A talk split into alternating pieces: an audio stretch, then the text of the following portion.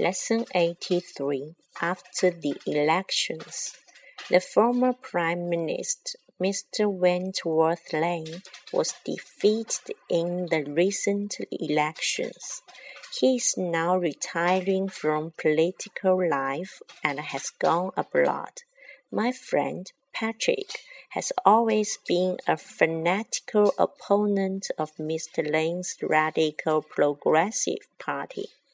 After the elections, Patrick went to the former Prime Minister's house.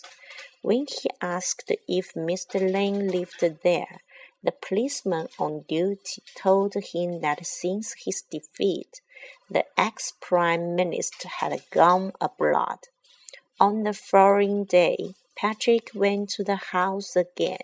The same policeman was just walking slowly past the entrance when Patrick asked the same question. Though a little suspicious this time, the policeman gave him the same answer. The day after, Patrick went to the house once more and asked exactly the same question.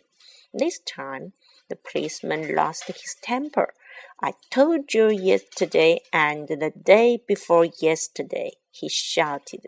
Mr. Lane was defeated in the elections. He has retired from political life and gone to live abroad.